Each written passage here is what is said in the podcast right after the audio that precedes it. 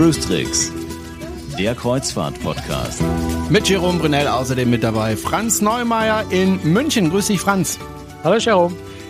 Wir freuen uns ja immer über Fragen von Hörern. Wenn Sie also eine Frage haben, dann äh, schicken Sie uns eine E-Mail. An welche Adresse eigentlich, Franz? Am besten äh, auf die, die auf der Website steht, also zum Beispiel franz.cruestricks.de oder auch einfach über das Kontaktformular auf cruestricks.de. Das kommt bei derselben Adresse raus.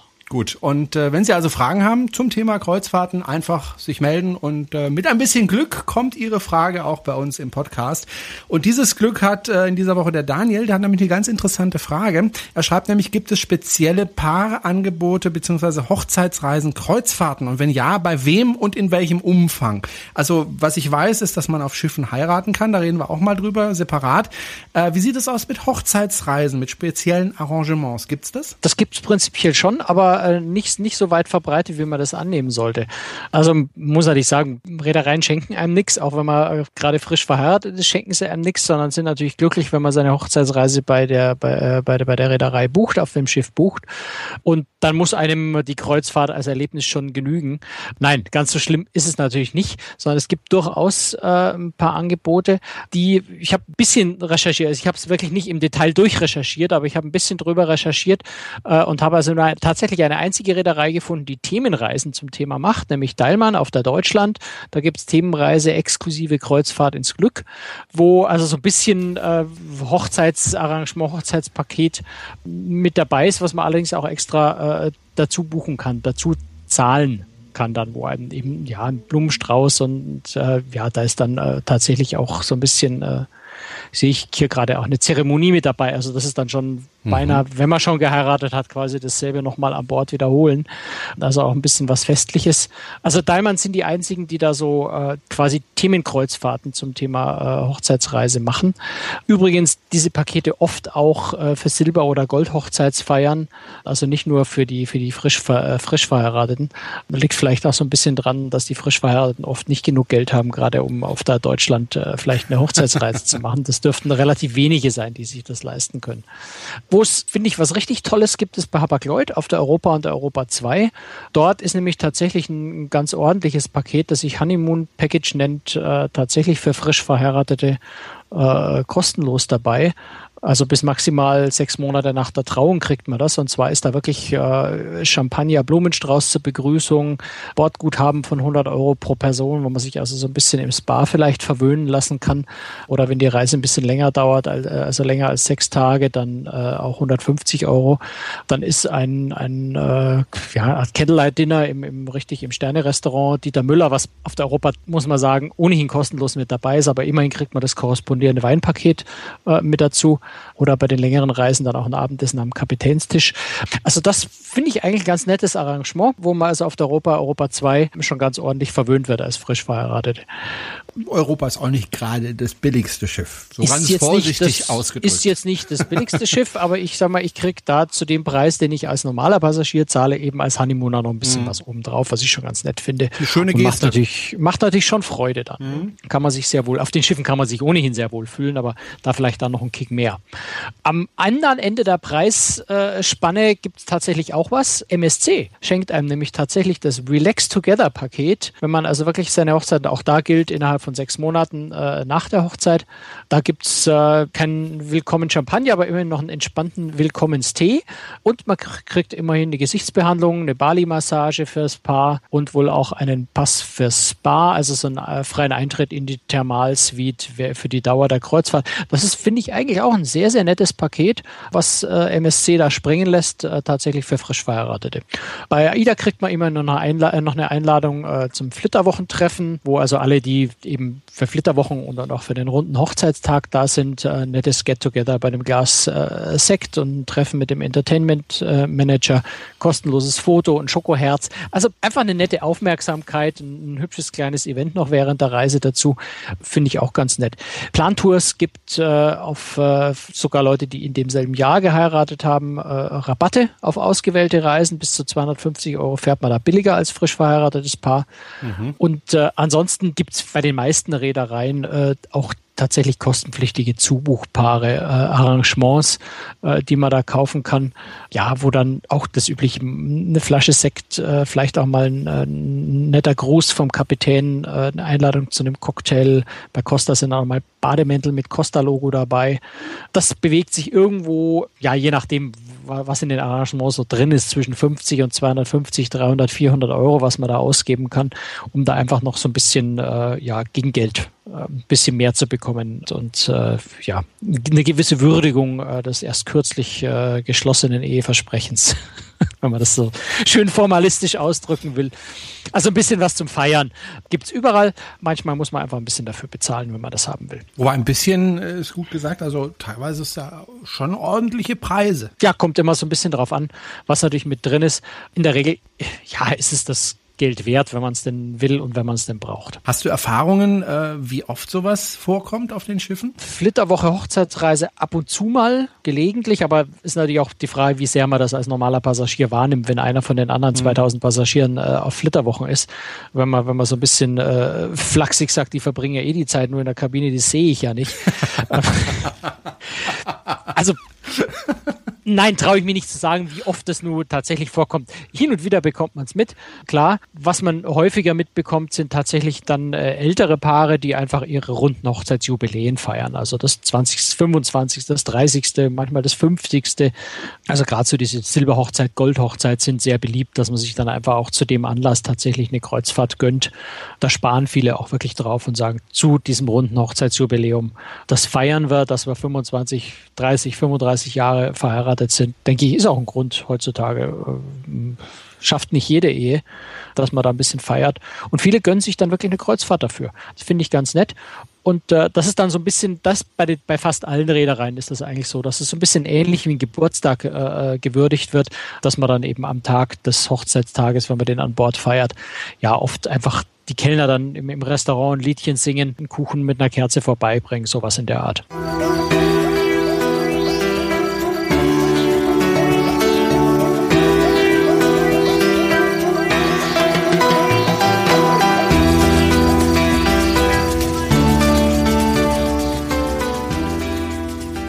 Jerome, du bist ja kürzlich erst auf der Mein Schiff 2 mit TUI Großes unterwegs gewesen. Mhm. Da haben wir letztes Mal schon äh, ausführlich drüber gesprochen. ähm, und du hast ganz zum Schluss das letzte Mal gesagt, äh, wie ich dich gefragt habe, was dir am besten gefallen hat, war ganz spontan das Essen. Ja. Ähm, kann ich nachvollziehen. Ich, ich habe das auch als sehr lecker in Erinnerung. Was ich als besonders lecker in Erinnerung habe, war ganz ehrlich äh, ein Schweinegericht, ein Iberico-Schwein im Hauptrestaurant. Fand ich richtig, richtig lecker. War echt gut. Aber du hast dich auf deiner Reise äh, so ein bisschen in die Arbeit gestürzt und mhm. hast äh, auch den äh, Chefkoch an Bord interviewt, richtig? Ja, genau. Francis Itumbu heißt er, kommt äh, ja aus Afrika und ähm, ich wollte als allererstes mal von ihm wissen, wie er denn ausgerechnet Koch geworden ist. Je suis né euh, presque dans un restaurant. Ma mère a un grand restaurant en Afrique. Euh, ich bin fast in einem Restaurant geboren worden. Meine Mutter hatte ein großes Restaurant in Afrika, in Kamerun. Weil sie uns kein Taschengeld gab, mussten wir unser Geld im Restaurant verdienen. So wurde ich erzogen. So bin ich ganz langsam und selbstverständlich zu meinem Beruf gekommen, auch wenn meine Eltern wollten, dass ich Arzt werde. Ich bin ganz natürlich zur Gastronomie gekommen. Naturellement, je suis revenu à la gastronomie. Koch zu werden ist ja die eine Sache, aber Schiffskoch ist ja dann doch noch mal was anderes. Und äh, ich habe ihn natürlich gefragt, wer denn auf dem Schiff gelandet ist. Und äh, das ist eine wirklich interessante Geschichte. Also vor allem auch, wenn man natürlich in einem Land lebt, das jetzt nicht so wirklich äh, ja, ja.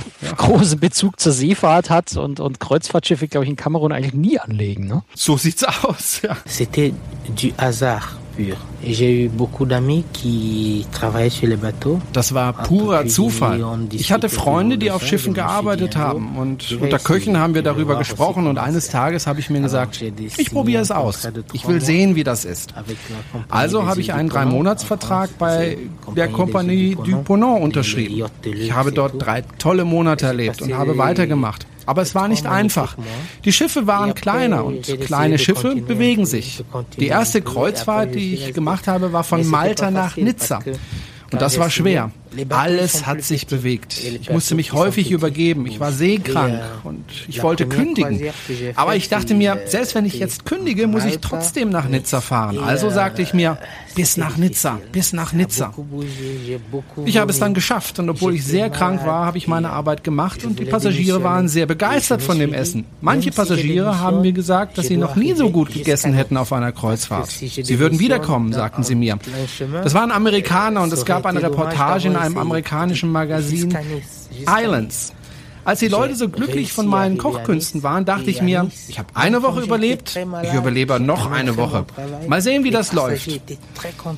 Da die Rückfahrt im Mai stattfand, war es genauso schwierig. Aber ich habe durchgehalten und die Passagiere waren genauso zufrieden. Danach kam der Sommer, das Meer war ruhig und ich habe den Stress der ersten zwei Wochen vergessen. Tja, und seither bin ich dabei geblieben.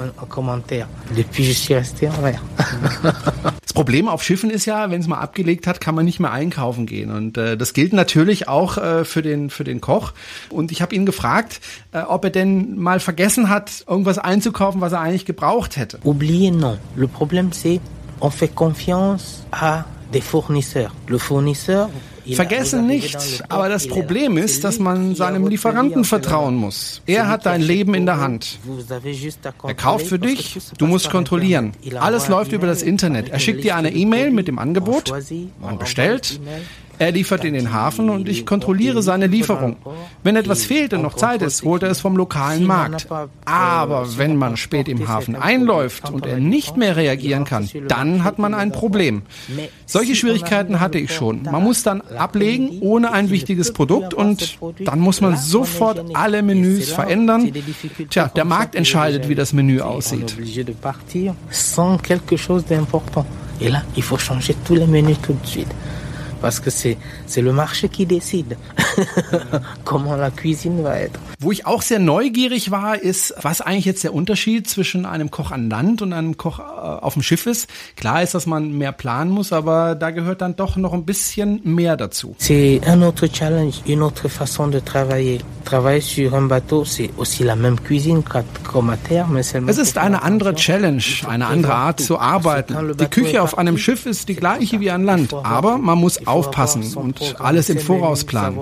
Denn wenn das Schiff ausgelaufen ist, dann ist es zu spät. Dann muss man alles haben. Das Programm muss fertig sein, die Menüs geplant. Ich brauche dies, ich brauche das, ich brauche jenes. Unterwegs kann ich noch nachladen, wenn ich das vorher plane. Wenn man nicht vorher plant, kann man unmöglich die Qualität liefern, die man liefern möchte. Improvisieren ist nicht immer möglich. Es ist gut, wenn man die Fähigkeit hat zu improvisieren, aber dazu muss man etwas in der Hand haben. Und ich habe gelernt, wenn man auf dem Meer arbeitet, darf man niemals auf das Morgen vertrauen. Niemals sagen, ich werde morgen kaufen. Nein, heute kaufen. Denn wenn es das Produkt morgen nicht gibt, dann habe ich wenigstens einen Plan B. Denn wenn man keinen Plan B hat auf dem Meer, dann ist das nicht gut.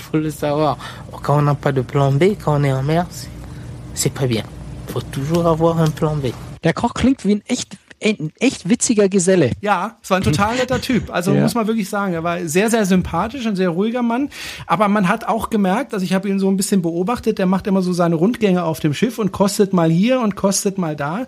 Der legt sehr großen Wert auf Qualität und, und kontrolliert auch seine äh, Köche ständig darauf. Und man hat also auch ihm dann deutlich angesehen, äh, wenn ihm was nicht gepasst hat. Also ein sehr freundlicher, umgänglicher Mensch, aber der auch durchaus äh, Qualitäten der Personalführung hat und natürlich auch haben muss. Ja, ich glaube, das muss man auf einem Kreuzfahrtschiff als Chefkoch unbedingt, sonst läuft da wirklich alles aus dem Ruder. Ja. Sag mal, du hast ihn ja äh, irgendwann wahrscheinlich mitten in der Kreuzfahrt äh, Interview. Ich habe sowas auch schon gemacht, Interviews mit Köchen.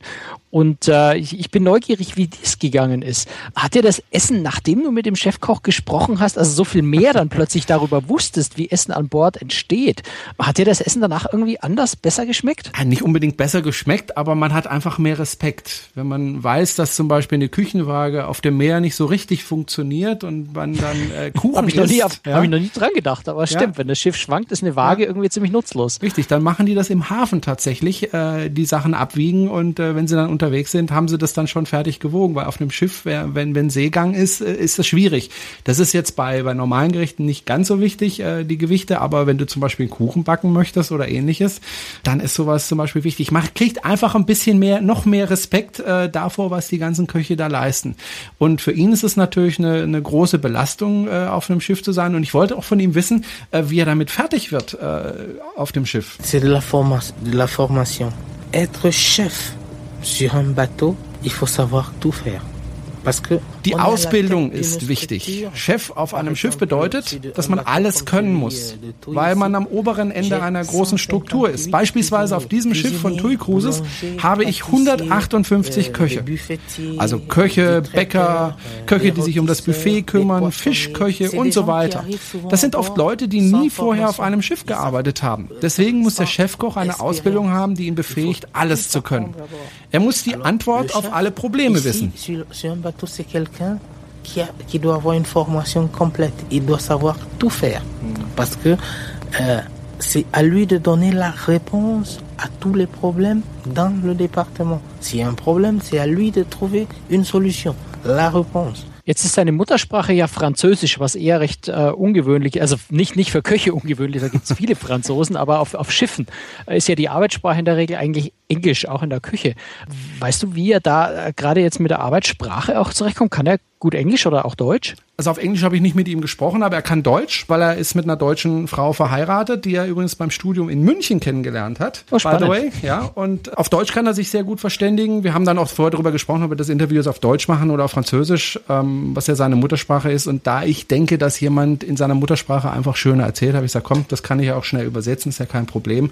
Machen wir es auf Französisch und ich denke, er kann auch gut Englisch. Habe ich jetzt nicht gehört, aber ich bin mir da ziemlich sicher. Weil auf dem Schiff musst du einfach viel Englisch sprechen. Als ich auf dem Schiff war, hat sich mein Englisch auch wesentlich verbessert, weil man es einfach jeden Tag äh, immer wieder gesprochen hat. Ja, an, an, Jerome, nach so viele Reden übers Essen.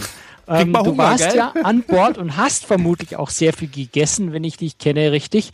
Was hat dir denn am besten geschmeckt? War irgendein Gericht dabei, wo du sagst, das ist so das Top-Gericht, das möchte ich unbedingt wieder essen, wenn ich das nächste Mal wiederkomme? Kein Gericht, aber was ich wirklich klasse fand, war in dem Buffet-Restaurant der Wok. Also diese, wo man einfach seine Zutaten sich selber sucht und sie sich dann kochen lässt. Und da habe ich unendlich, also kiloweise Shrimps gegessen.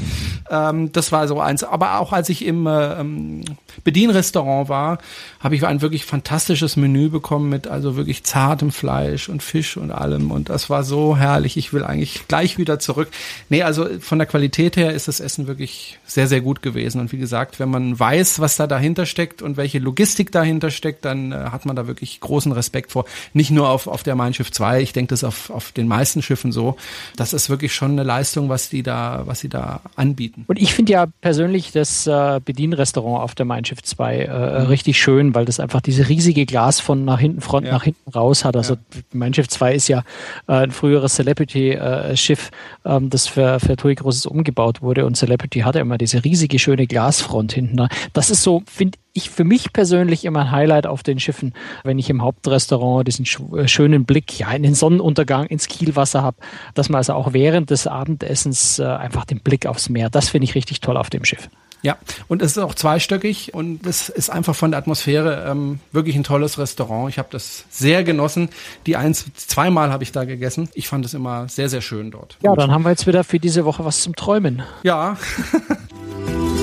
So, das war die 18. Folge von Krustrix, der Kreuzfahrt-Podcast. Heute unter anderem mit dem Beruf des Chefkochs auf einem Schiff. Äh, demnächst stellen wir Ihnen einen weiteren Beruf vor, nämlich einen der wichtigsten, nämlich der Kapitän auf einem Kreuzfahrtschiff. Ich habe nämlich mit dem Kapitän der Mein Schiff 2 mich unterhalten. In einer der nächsten Folgen hören Sie dann das Interview. Für heute machen wir Feierabend. Wir hören uns in einer Woche wieder zur 19. Folge. Bis dahin sagen Tschüss und Bye-bye. Franz Neumeier in München und Jerome Brunel. Tschüss, Franz. Ja, ich träume noch ein bisschen von dem leckeren Essen, von dem du so erzählt hast, aber kann ich im Moment ja nur träumen davon. Ja, ähm, ja vielleicht gehe ich die Woche mal lecker essen hier in München, aber das ist nicht dasselbe. Tschüss. Guten Appetit. Tschüss.